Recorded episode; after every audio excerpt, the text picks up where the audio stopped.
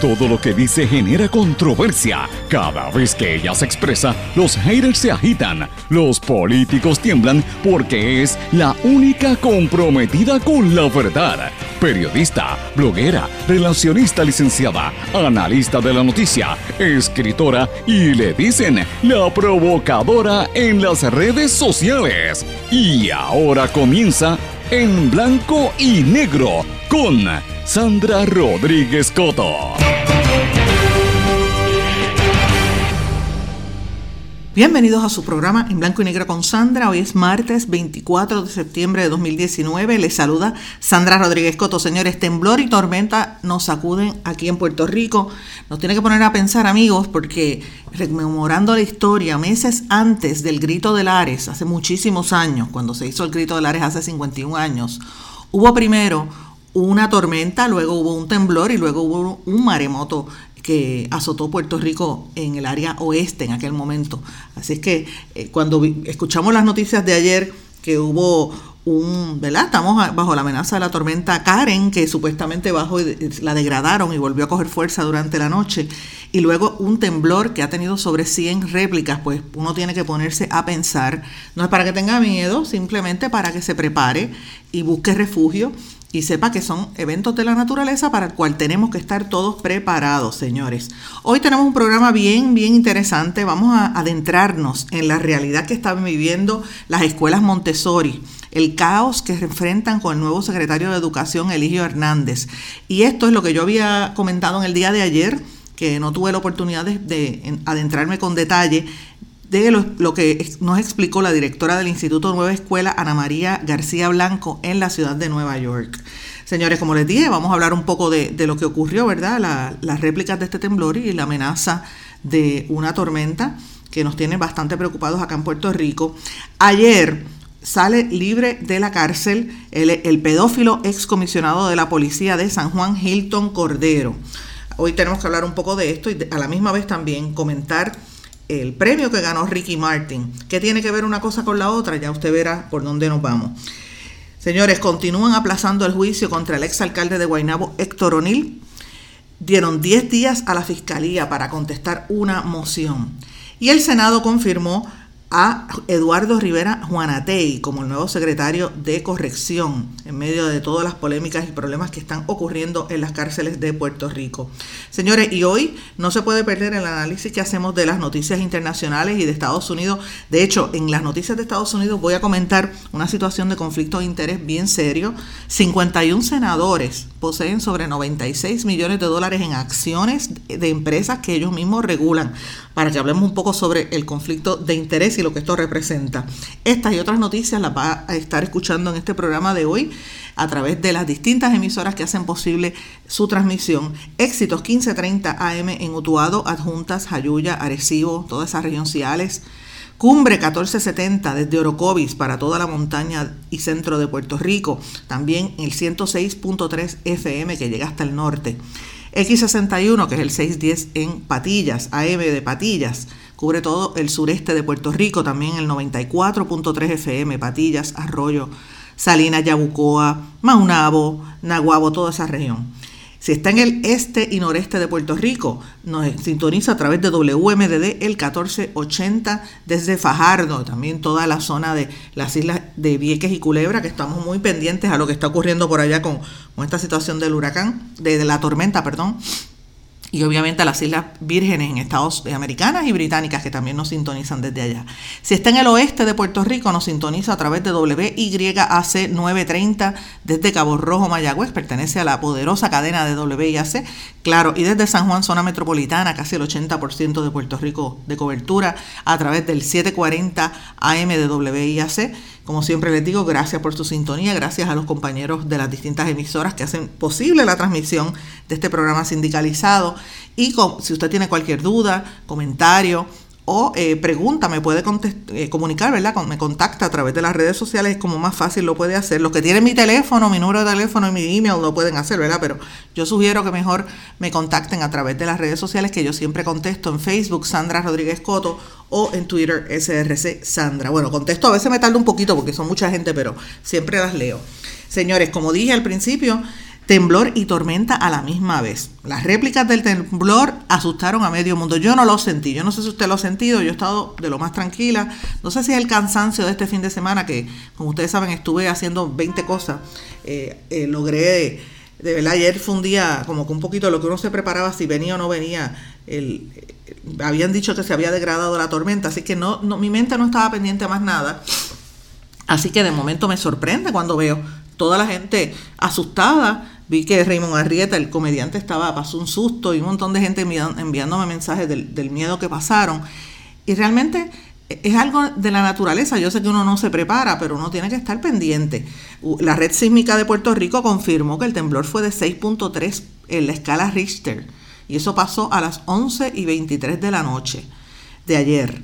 Y entonces ha tenido múltiples réplicas a eso de las 6 de la mañana, ya había tenido sobre 150 réplicas, imagínate.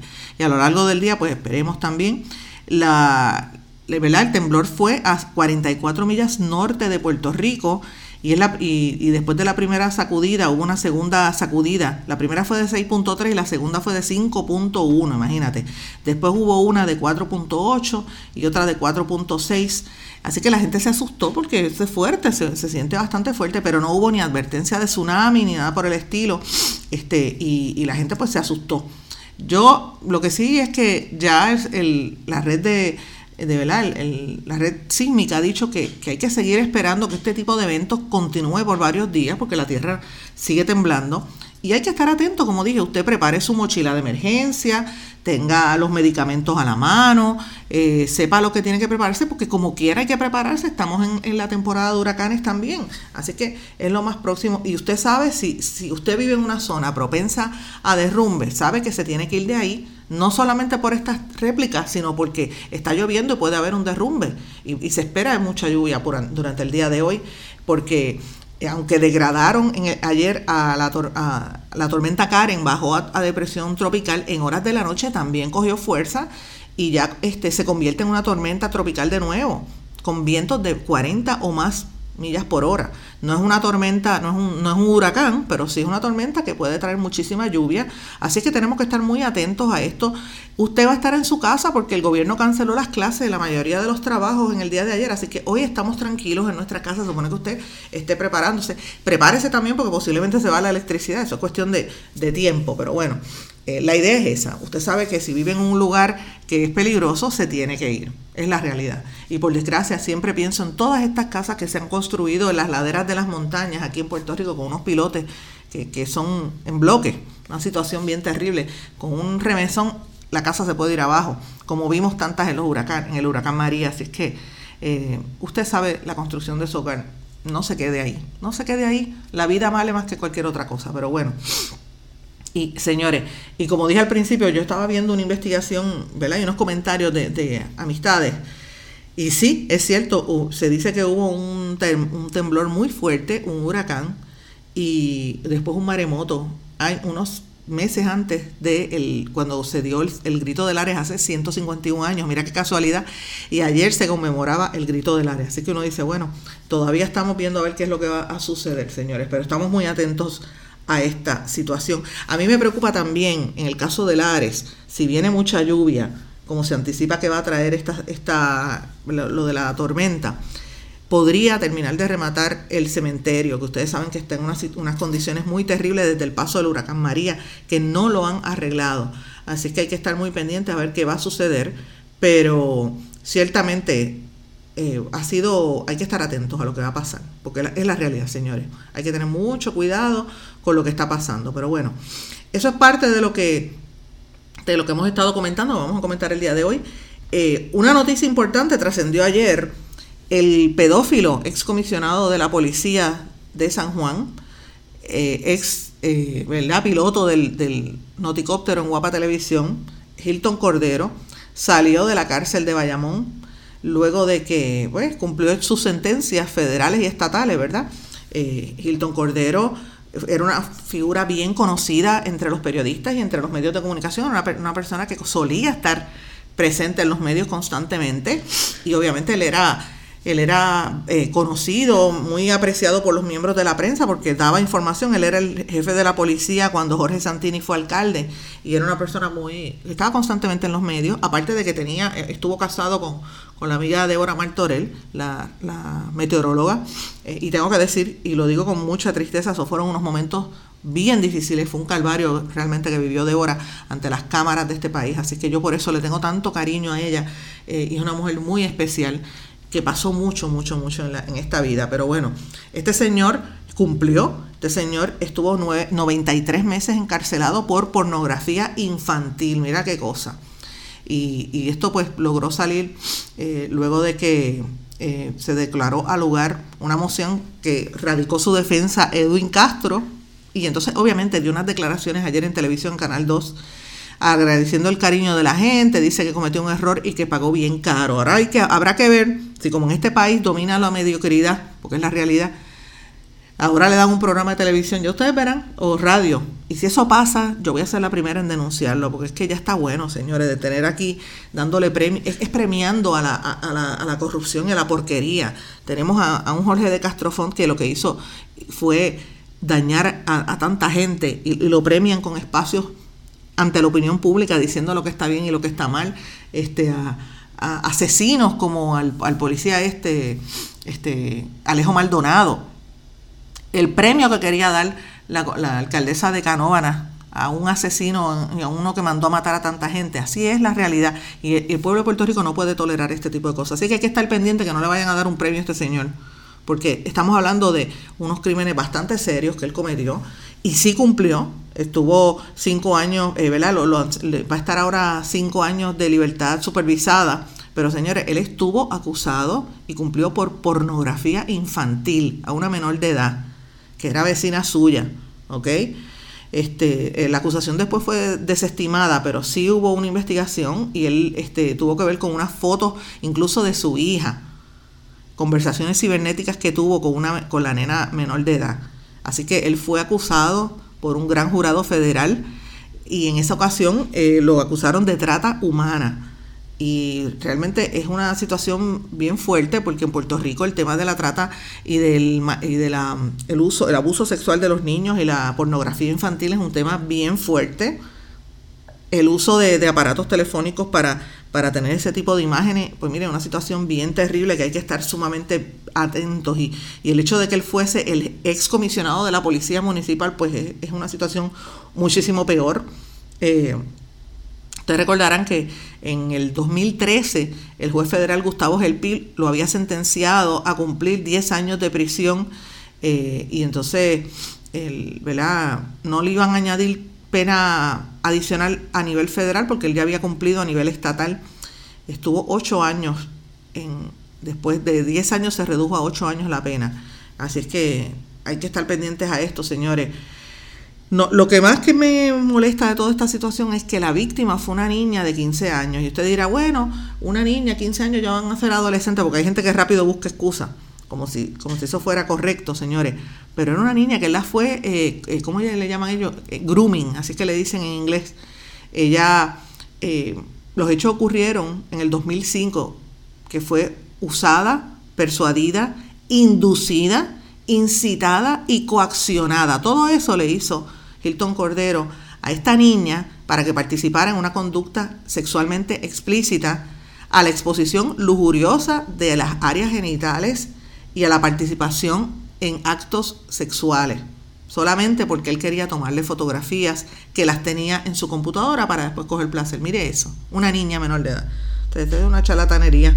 Así es que hay que tener cuidado con los menores, no se los deje a nadie, señores. Y si tiene hijos con las computadoras, mire, yo tengo la mía que se pasa metida en el teléfono celular y yo me paso velando todo lo que ella hace, porque uno nunca sabe, hay muchos eh, depredadores por ahí, porque es que eso es lo que son.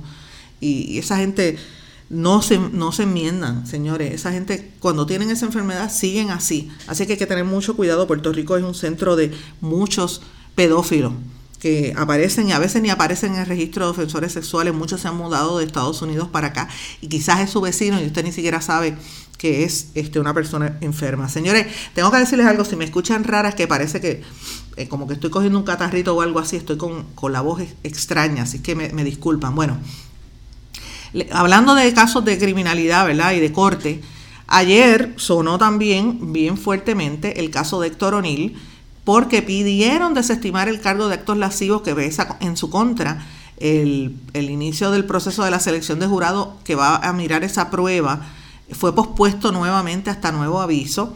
Siguen aplazando el, juego, el, el juicio perdón, contra Héctor O'Neill eh, y la evaluación, la selección del jurado pues va a coger tiempo. Dieron 10 días más a la fiscalía para presentar la, noción, la moción. Esto lo dijo la jueza superior Nerisbel Durán, que es la que está viendo el caso. Le concedió 10 días más al Ministerio Público para contestar la moción que radicó el viernes el exalcalde Héctor O'Neill, que pide que se desestime ese cargo por actos lascivos, el que pesa en su contra por supuestamente agredir sexualmente a una ex empleada del municipio de Guaynabo. Eh, la teoría de la defensa es que el exalcalde eh, eh, dice que, ¿verdad? La, teoría de, su defensa dice que los fiscales, el FEI, erró al radicar bajo el artículo 144 del Código Penal del 2004 porque ese artículo prescribió en el término de cinco años, por lo que piden que se desestime esa causa, señores. Y esto es importante porque miren, uno mira que este tecnicismo y uno dirá, bueno, este se desestima. Esto tiene que ponernos a pensar por qué fue que renunció el fiscal especial independiente Garau. Yo le digo, eso es bien sencillo y yo tengo información corroborada. De hecho, yo tengo una carta en mi poder de la, de la misma oficina del FEI que la pedí y me la enviaron porque me enteré que estaba allí cuando él solicitó la renuncia, cuando el fiscal eh, Garau, que es una persona a quien yo pues tengo que decir distingo porque es una persona bastante seria, con una experiencia eh, grande, ¿verdad? Este, eh, como fiscal especial independiente, ustedes recordarán que uno se sorprendió porque uno dice, ¿verdad? Este, él renunció, eso fue hace como una o dos semanas, ¿verdad? Recordemos eso. Señores, él renunció sencillamente porque sabía que el caso era flojo, el caso se le iba a caer y no podía pasar una vergüenza porque él, fue el que dirigió el caso contra Wanda Vázquez también del FEI. Así que antes de pasar un pacho, pues él renunció. Y mire lo que está pasando, le van a desestimar el cargo, ah, posiblemente se lo desestimen porque es un cargo que ya, este, eh, ¿verdad? ¿verdad? Eh, ¿Cómo se llama eso? Ya él prescribió. Así que todavía es la hora que yo creo que Héctor sale bien, señores porque incluso en este caso, y le digo porque sé, soy de Guaynabo, conozco a Héctor O'Neill muy bien, ustedes lo saben, lo he dicho públicamente, incluso una vez le hice un comunicado de prensa al hijo, acá no. Miren, que también estaba bajo acusaciones, no sé en qué estatus está ese caso, pero en el caso de Héctor O'Neill, ahí hay unas implicaciones bien serias. Eh, y obviamente él tenía relaciones con varias mujeres del municipio. Son dos casos. Está el, el Estado fue detrás de él tras el caso de la ex agente de la Policía Municipal, Yenetamín Díaz, que lo acusó de, maltrato y agresión sexual bajo la ley 54.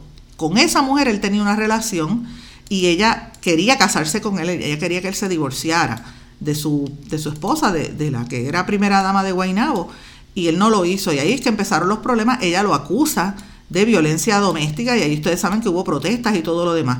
El Estado cuando empieza a investigar encuentra que él había tenido otra relación con una mujer anterior que se había ido del municipio y entonces van contra ese otro caso de esta otra mujer que es el que ahora mismo están pidiendo que se desestime porque los cargos se, se prescribieron y ella vive, eh, además hay información de que ella vive fuera de Puerto Rico y que además ella tiene eh, unos acuerdos que había hecho con el alcalde, que ella tenía unos beneficios y ella no quería procesar. Eso fue que el Estado fue tras ella. Así que me parece interesante. Y pues todo esto le sigue añadiendo. De hecho, como le dije, tengo la, en mi poder la carta, la encontré ahora mismo del, 18, del 13 de septiembre de 2019. La carta que el FEI le escribió al licenciado Garao, donde le pedía que se quedara, le reiteraban su apoyo y que se quedara en el puesto, pero evidentemente él se fue porque tenía temor de que el caso lo perdieran. Así es que hay que estar pendiente porque es bien probable que este caso se, se caiga y por eso fue que Garau dijo, no me voy antes de que, me, de que, de que pierda el caso otra vez y serían dos casos corridos, imagínate, dos situaciones totalmente fuertes en la carrera de un fiscal especial independiente que vive precisamente de su, de su reputación, vamos a decirlo así, y la carta lo que dice al principio, la carta la, la firmó, déjeme buscar aquí exactamente porque casi no se ve, no, no, tengo que abrirlo aquí. Eh, eh, la firmó la presidenta del panel del FEI, Nidia Coto Vives, y, lo, y el miembro en, pleno de los, del panel, que todos son ex jueces, Nidia Cotovive, Igri Rivera de Sánchez y Rubén Vélez Torres, los tres miembros del panel del FEI, le pidieron que no se fuera y decía que reconocían su aportación a la lucha contra la corrupción gubernamental y le pedían que por favor no se fuera, que se quedara, eh, pero que tenían que aclarar que, que ellos entendían que él renunciaba porque el, el caso aparentemente no era sólido. Vamos a ver, yo creo que esto se va a caer. Y antes de terminar, quería mencionarles que ayer el Senado confirmó a Eduardo Rivera Juanatey como el secretario interino del Departamento de Corrección y Rehabilitación. Y esto es importante porque estamos viviendo unos momentos muy difíciles en todo el sistema carcelario en Puerto Rico. Van varios reos muertos y hay unas alegaciones serias de gente que está envenenándose por la comida y el servicio que se le está dando a los prisioneros en las cárceles, que es una situación muy terrible. El Senado dio paso ayer a su confirmación, pero tuvo 19 votos a favor y el voto en contra de los populares Cirilo Tirado, Aníbal José Torres, José Luis Dalmau, Miguel Pereira, José Nadal Power y el senador independiente José Vargas Bidot. Señores, escuchen esos nombres. Es importante que se, que se les apoye a todos los que acabo de mencionar, porque tuvieron la decencia de ver una persona que está imputado seriamente y le votaron en contra. Así que eh, yo desde este espacio los felicito a todos los que acabo de mencionar, porque realmente es, una, es un nombramiento bastante fuerte, eh, bastante poco, eh, la falta de ética de una persona que llena una vacante precisamente cuando hay unos cuestionamientos tan serios sobre el funcionamiento del sistema la corrupción que está ocurriendo allá, que produce muerte, señores. Porque Rivera Juanatey no es un santo. Él está en una controversia muy seria porque él, eh, de hecho el caso está en el tribunal apelativo, no lo podemos olvidar, porque eh, la compañía que le daba servicio a los alimentos de alimentos en las prisiones, Trinity Services, le cancelaron, ellos, ellos demandaron al departamento porque le dieron el contrato a la empresa Carolina Catering que había presentado la propuesta más cara en agosto el, Tribunal Apelativo había determinado que el presidente de la Junta, Alberto Carranza Amador, consultó la decisión de cancelarlo precisamente con este señor, que era entonces el secretario asociado del departamento, Rivera Juanatey, que es de esos que estaba allí ayudando al, a Rolón, el que estaba eh, protegido de, de que yo no sé cómo lo dejaron tanto tiempo. Eh, en el momento en que se hizo esa subasta, el presidente de la subasta lo consultó con este señor que era secretario auxiliar y anteriormente había sido secretario interino y, asesor legal. Y en las vistas del Senado, Juanatey dijo que él no actuó de manera ilegal, que no había corrupción ninguna y que se hizo conforme a los procedimientos, eh, pero que dijo que no lo volvería a hacerlo, pero que no era ilegal. Claro, no era ilegal y no lo volvería, pero no lo volvería a hacer claro porque el tribunal apelativo le falló, le dijo que eso estaba mal hecho, que estaba en contra. Así es que con todo y eso lo aprobaron. Entonces, esto deja mucho que pensar, señores. Tengo que irme a una pausa y regresamos enseguida. No se retiren, el análisis y la controversia continúa en breve, en blanco y negro, con Sandra Rodríguez Coto.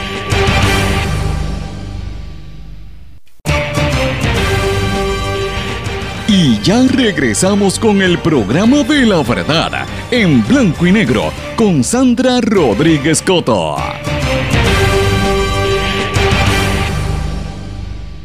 Regresamos en blanco y negro con Sandra. Bueno, yo les dije ayer, les había prometido que íbamos a hablar un poco de lo que trascendió en el Centro de Estudios Puertorriqueños de Hunter durante este fin de semana y que no me dio la oportunidad el tiempo, ¿verdad? El tiempo a veces es traicionero y el programa pues va tan rápido que no me da la oportunidad de entrar en unos detalles y para mí esto fue muy importante. En el panel eh, eh, plenario, lo, que ellos le llaman la, la presentación principal, Hubo dos presentaciones principales, una por la mañana, que fue la que yo participé, junto al compañero Oscar Serrano, que la moderó la antropóloga Yarimar Bonilla, y era sobre el Chatgate. El titular era Los indignados, porque uno como indignado, como periodista, estaba indignado con lo que estaba sucediendo, pero también los indignados del pueblo que se tiraron a la calle a protestar. Luego de ese panel hubo un panel importante en horas de la tarde que fue What's Next After Chatgate, o sea, ¿qué viene después de, lo que pasó en el verano, del, del, chisme con el, chat, con, con el chat de Telegram? ¿Qué venía después? Y el título era What's Next After Chatgate, Corruption, Transparency, Accountability and Good Government. O sea, corrupción, transparencia, contabilidad, ¿verdad? Este, rendición de cuentas y buen gobierno. Ese panel fue moderado por el ex director del Instituto de Estadística, Mario Marazzi, y también eh, contó con la, con la participación del ex eh, coordinador de revitalización de la Junta de Control Fiscal, Noel Samot, que ustedes saben, nos dio unas declaraciones en exclusiva aquí. También con la amiga fundadora de la compañía consultiva Wealth Management. Y, eh, o sea, esa es la amiga Mirna Rivera, que ustedes escucharon también parte de lo que ella declaró en el día de ayer. Y tuvo a la directora del Instituto de Nueva Escuela, Ana María García Blanco. ¿Y por qué yo traigo a Ana María García Blanco, señores? Porque hay un problema que está pasando cada día peor entre, entre ella y lo que está planteando el Departamento de Educación. El secretario de Educación, eh, ¿cómo se llama él? Eh, el, actual secretario de Educación, que se pasa hablando de que todo va a estar eh, perfecto, pero miren, este, este secretario de Educación lo que está buscando es cambiar todo. El, el gobernador anterior había dicho que iban a crear un departamento o una división de, del programa Montessori, ¿verdad? En las escuelas. Pero el actual secretario lo que ha dicho es que la quiere eliminar. Eligio, eh, ¿cómo es que se llama? Eligio Hernández, que es el nombre del, del secretario de Educación. Quiere tumbarlas, quiere sacarlas, o por lo menos quiere cambiarlo. ¿Por qué? Porque sencillamente el programa Montessori provoca que los niños piensen. Y a veces uno tiene, que, uno tiene que, llegar a la conclusión de que el gobierno no quiere que piensen, quiere que seamos autómatas, que estemos pendientes al reggaetón y a la novela y al día a día, eh, ¿verdad? Lo que pasa cada minuto en los, en los crímenes y en las noticias, a estar pendiente a lo que de verdad les afecta.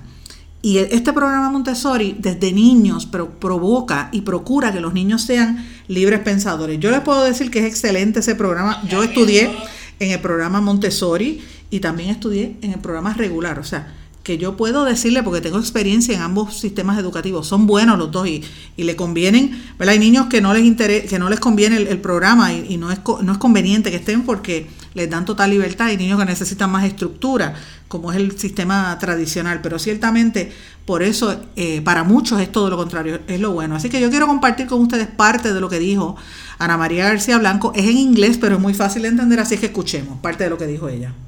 Thank you for having me here today. I come from Juan Domingo, an inner city barrio in Guaynabo. Our school was closed in 1987. School department officials said that it was too expensive to have a school for 90 children. There were only 90 children, and it was cost effective to take these children to Guaynabo City in a school bus. The school closed in 1987 and the bus never came. People to narco and violence. 40% of our children left school and before, before reaching high school. Juan Domingo organized, resisted, and reopened the school in 1999. 1999. 90. 1990. Se tiene aquí problemas con mi inglés. Four years later, this school became the first public Montessori school in Puerto Rico. Montessori was only available in the private sector, so Montessori crossed the street to the public system in Juan Domingo. It now serves more than 400 students. In 2000, other communities around the island joined Juan Domingo. A grassroots movement emerged now we're present in 53 schools in 30 municipalities and we serve more than 15,000 students and their families. A model has emerged from these years of work, collective work, participative governance, and family enrollment. Families are part of the government of the school and they are the first ones to be considered when an opening is, is available at the school. More than 300 jobs are created every year around the Montessori Public Schools community. No political parties nor their methods invade our agenda. People organize around one question. What is best for my child? What is best for our youth?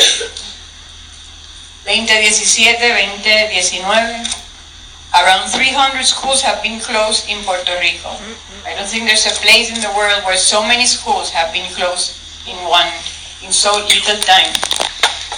Public education is severely at risk in our island. And this was designed and carried out in a central office by an external company that we now all know about. Punitive methods were used for the closing of schools. April 5, 2018, 14 of then 45 of our schools were announced in the list to be closed. The communities resisted, but organized, and I am happy to say that all of these schools are open and serving their children at this time. So Mario, Mario asked me what to do after the chat. Uh, we have to keep doing what we're doing before the chat. Um, there's possibility of change and very hard work in front of us. School department is still the same with the danger that is communicating constantly that everything changed. Centralized, authoritarian and politicized school system, priorities are not clear and do not connect with the priority of the people. There's no vision going forward in terms of a long-term dream about what Puerto Rico schools should be.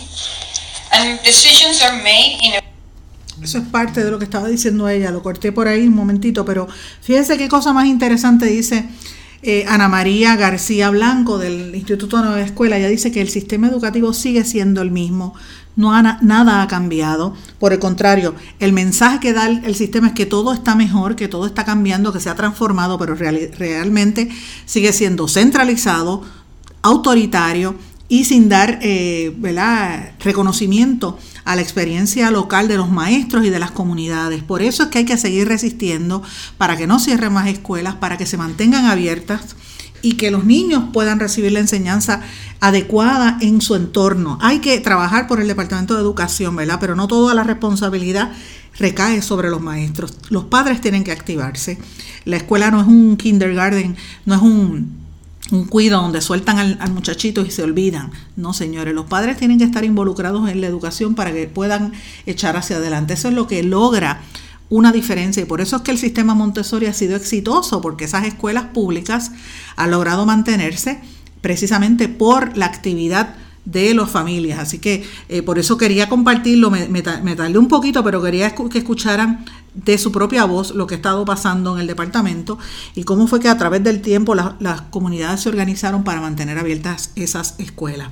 Señores, quería mencionarles también, eh, antes que me pase otro día más, porque uno sigue hablando de otros temas, que para mí es una noticia positiva y yo también esto lo, resalto porque, por lo que representa él para Puerto Rico y porque después de el caso del chat, pues a mí me, dolió muchísimo ver cómo el mismo exgobernador Ricardo Rosselló y el grupo de gente se burlaba de, él precisamente por su orientación sexual. Me refiero a Ricky Martin.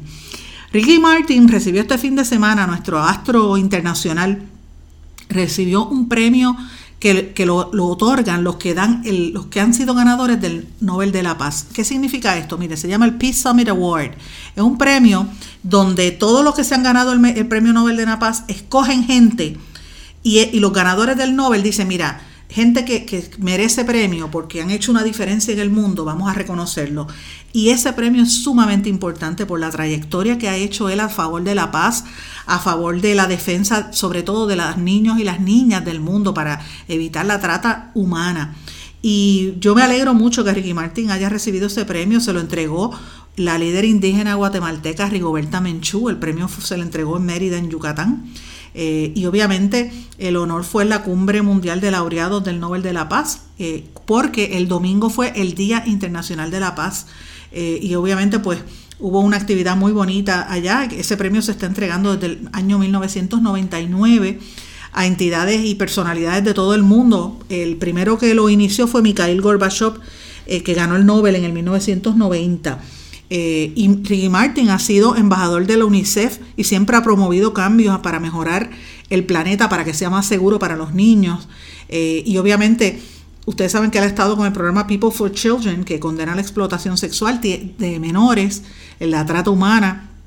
Tiene la Fundación Ricky Martin, tiene su escuela también eh, y sus proyectos en, acá en, Puerto Rico, en el área de Loíza y en otras partes de Puerto Rico.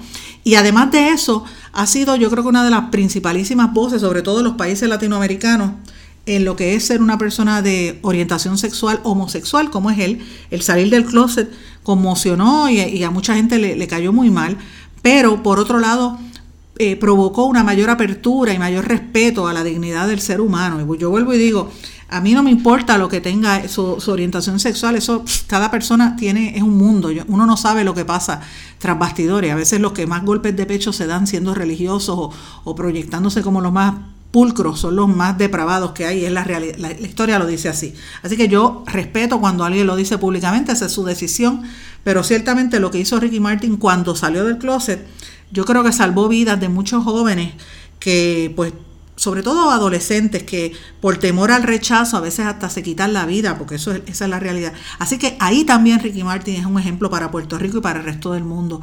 Por eso yo narro como narré en Nueva York, que cuando supe eh, en el chat, leí la parte de Ricky Martin, yo empecé a llorar porque yo decía, una persona que ha hecho bien en el mundo, que lo que ha hecho es eso, merecedor, miren el premio por eso que le acaban de dar.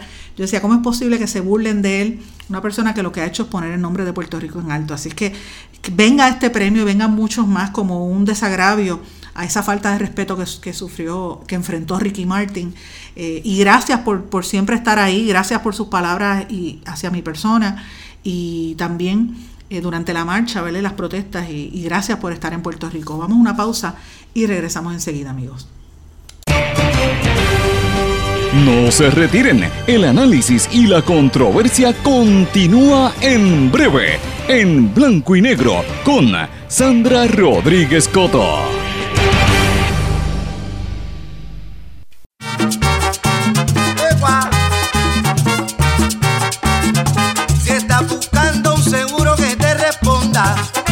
buscando un seguro que te responda. Yo quiero poingar un seguro obligatorio. Yo quiero poingar. 18 centros de servicio en toda la isla. Disponible 24-7 por teléfono, aplicación móvil e internet. Por eso yo, Piru, lo digo. Yo quiero poingar un seguro obligatorio.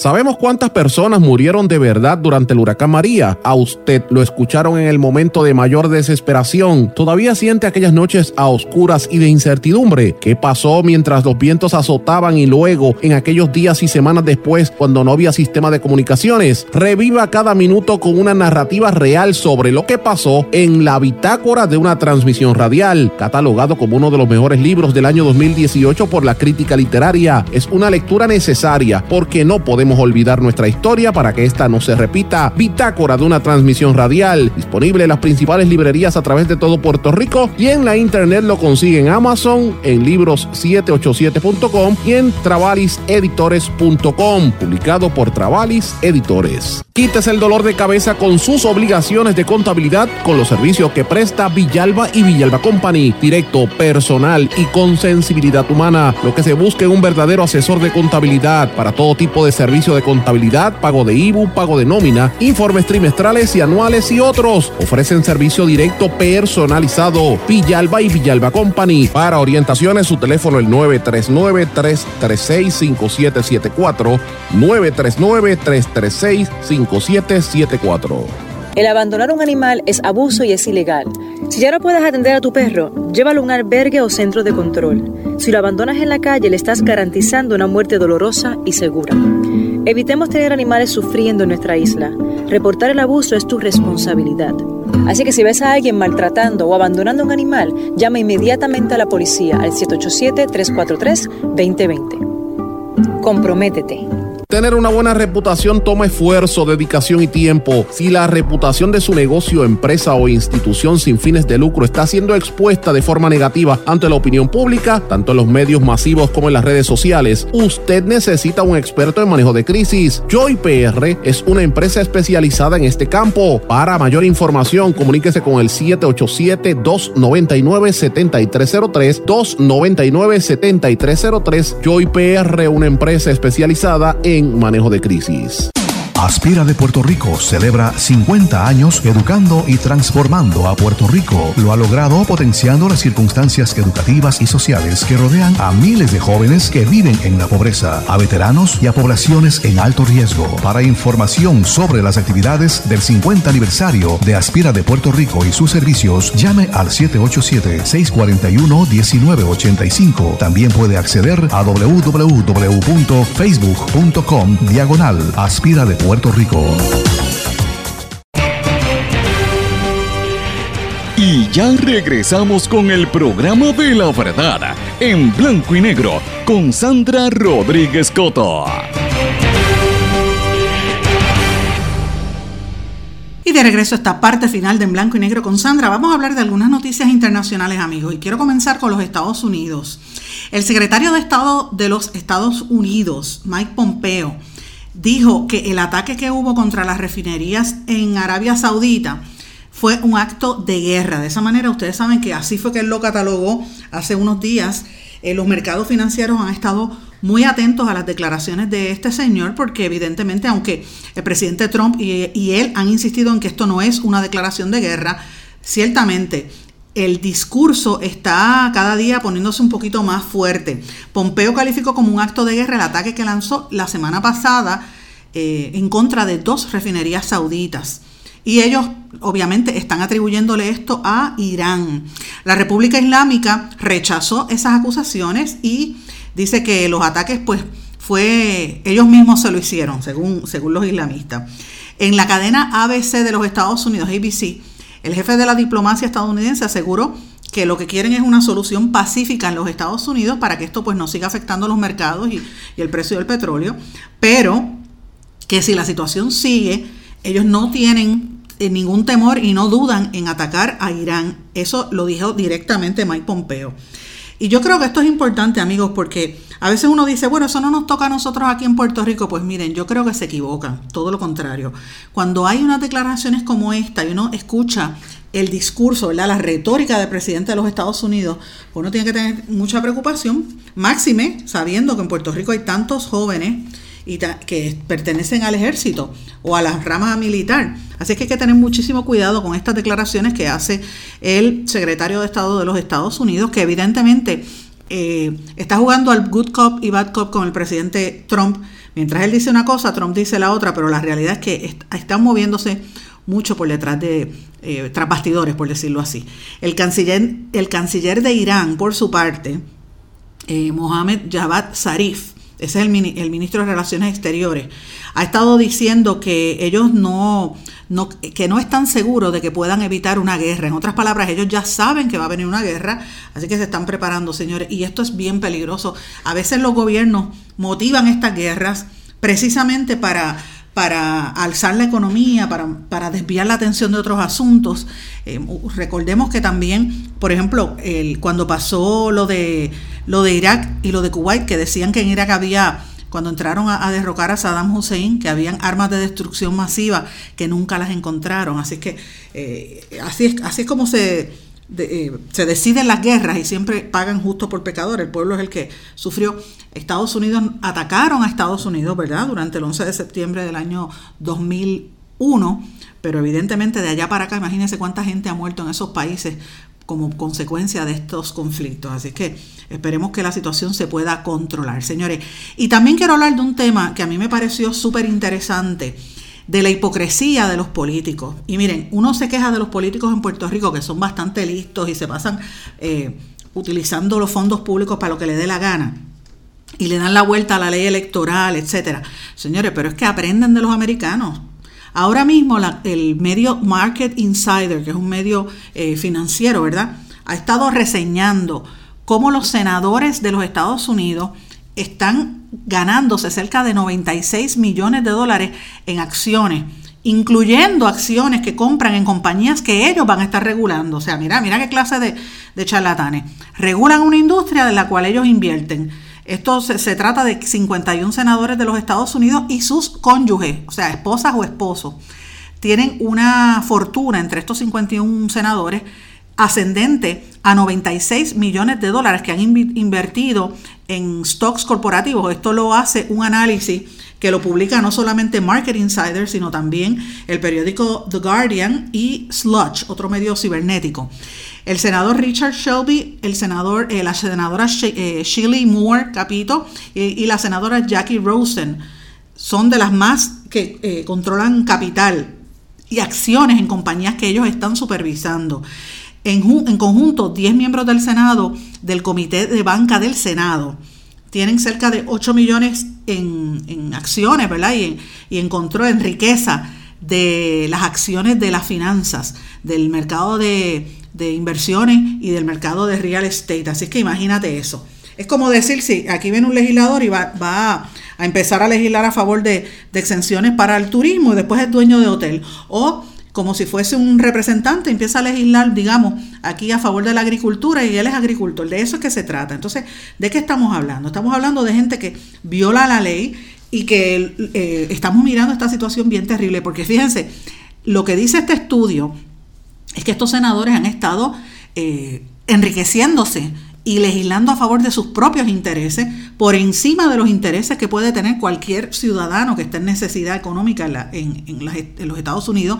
Y de hecho apuntan a que gran en gran medida este tipo de, determinaciones es lo que afecta y que, y que provoca que mucha gente viva sin hogar, el, producto, como producto de la crisis financiera, ¿verdad? Se quedan, pierden las casas y están viviendo en, carpas, sobre todo en el estado de California, pero esto está en toda la nación americana. Así que imagínense esto, 96 millones de dólares controlan esos senadores. El análisis que hizo el medio The Guardian y Sludge dice que los senadores eh, tomaron eh, algunas acciones de entre 28 millones a 96 millones en todo el área de, mire, mire las áreas donde tienen acciones, finanzas, defensa, salud, comunicaciones y electrónica y energía y recursos naturales. Eh, así es que esto es interesante, es lo que ellos le llaman predatory lending y el abuso de data información privilegiada que obtienen para entonces eh, venir a invertir. Yo creo que por esto hay gente ha ido presa como Martha Stewart. Usted recuerda del insider trading, pues esto parecía, parecería ser que estos senadores están en la misma historia. Eh, la inversión promedio de estos 51 senadores norteamericanos eh, oscila entre 100 mil dólares y 365 mil dólares individualmente. Y miren en las compañías en que ellos están invirtiendo. Apple, Microsoft, Google, Alphabet, que pertenece a Google, Amazon, eh, Berkshire Hathaway y Wells Fargo.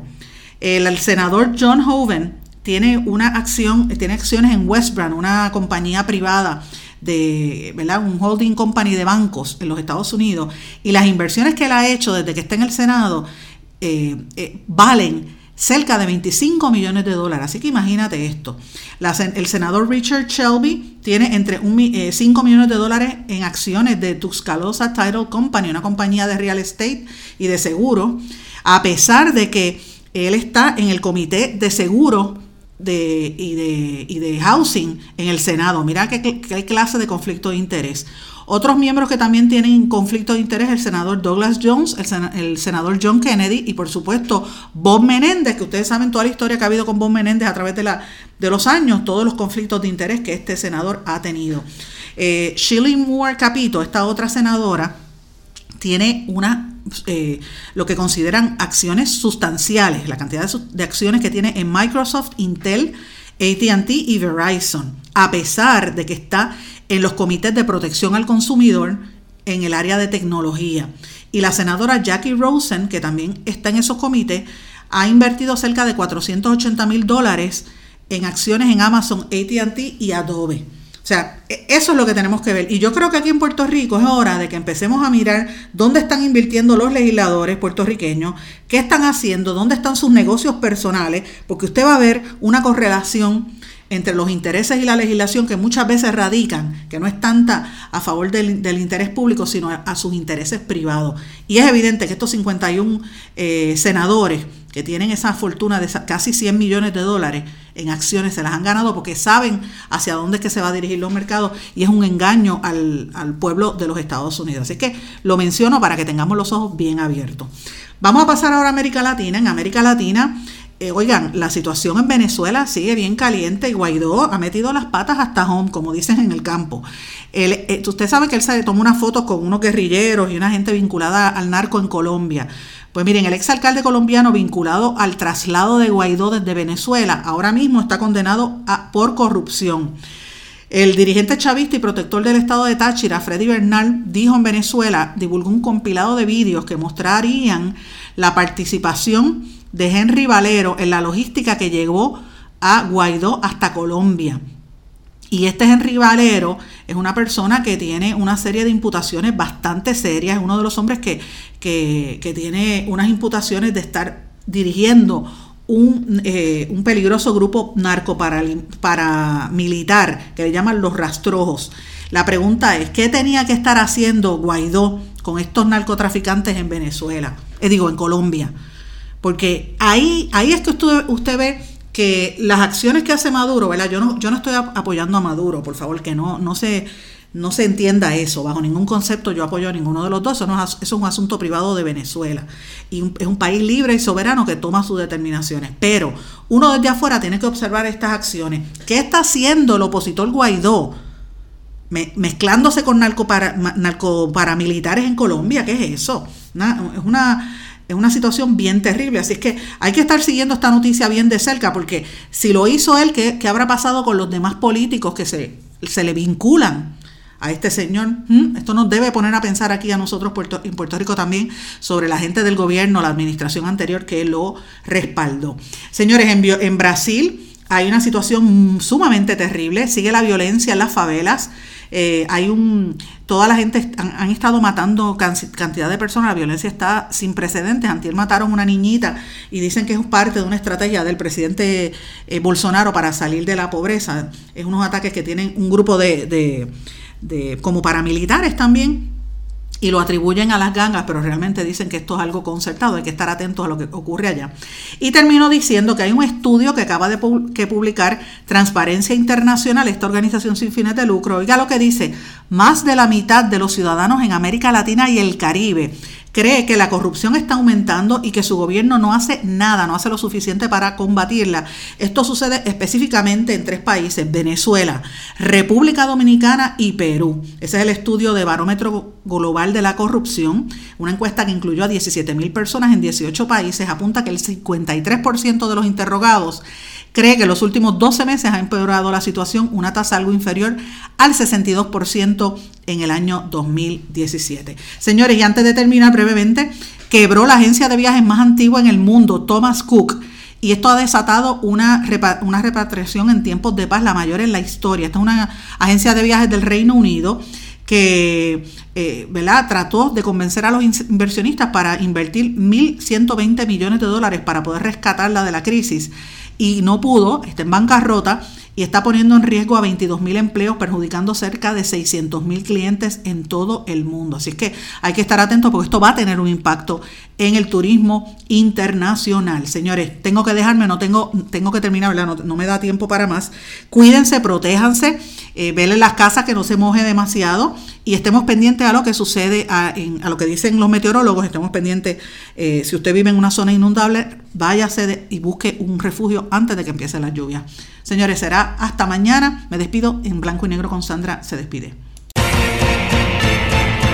¿Se quedó con ganas de más? Busque a Sandra Rodríguez Coto en las redes sociales o acceda a en blanco y porque a la hora de decir la verdad solo hay una persona en la cual se puede confiar. Sandra Rodríguez Coto en blanco y negro.